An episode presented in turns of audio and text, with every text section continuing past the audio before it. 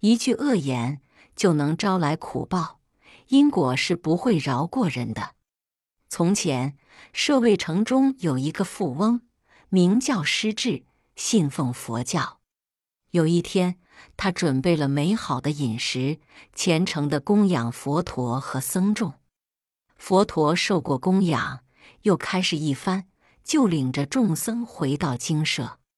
归来的半途，佛和僧众在河边的大树底下休息的时候，从树上跳下一只猿猴。求借佛陀的钵具，猿猴接过佛钵后，速去速来，并肯在钵中又盛满了甜蜜，双手恭敬奉给佛陀。佛陀接受后，又把它分施给众僧，令猿猴多的福报。猿猴看了，欢喜跳跃。过了不久，猿猴死了，转世为人，生于失智的家中。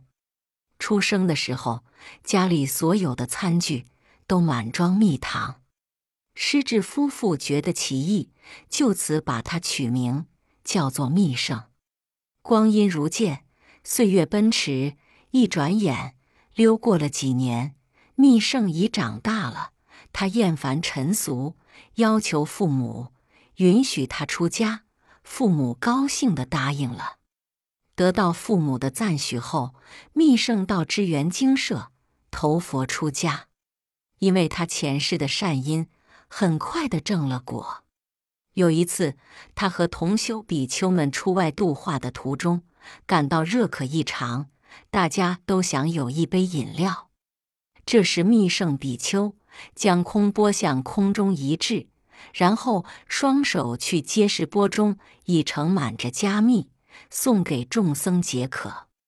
回到精舍时，有一位比丘就向佛陀请教道：“密圣比丘，过去修的是什么福？为什么能在任何时间、任何地方都能够方便求得蜜糖？”佛陀答道：“你们记得在很久以前，有一只猿猴求借钵具，装了加蜜来供养佛和僧众吗？”由于他的喜心施舍，死后就转生为人。由于他的诚心供佛加密，所以今生随时随地都能够得到密。佛陀说过以后，比丘又问道：“佛陀，密圣的前世又是什么因缘，才堕生为猿猴呢？”这时，佛陀的四周已围绕着很多弟子。佛陀看了看他们，才说道：“密圣会堕为猿猴，那已是五百生以前的事。也就是迦叶如来在世的时候，有一位青年比丘，在偶然间看见另一位比丘跳过一条小溪，就笑他的姿态如猿猴一样，因此犯了恶语的罪，所以他堕落为猿猴。后来他知道自己的错。”曾向那比丘求忏悔，免堕地狱受苦，并因此圣缘，猿猴能遇佛的度，今生也很快的证了罗汉果。佛陀讲完以后，诸比丘们都知道了，一句恶言就能招来苦报，因此大家再也不敢有戏言和恶口，因为因果是不会饶过人的。摘自《佛教因果故事》。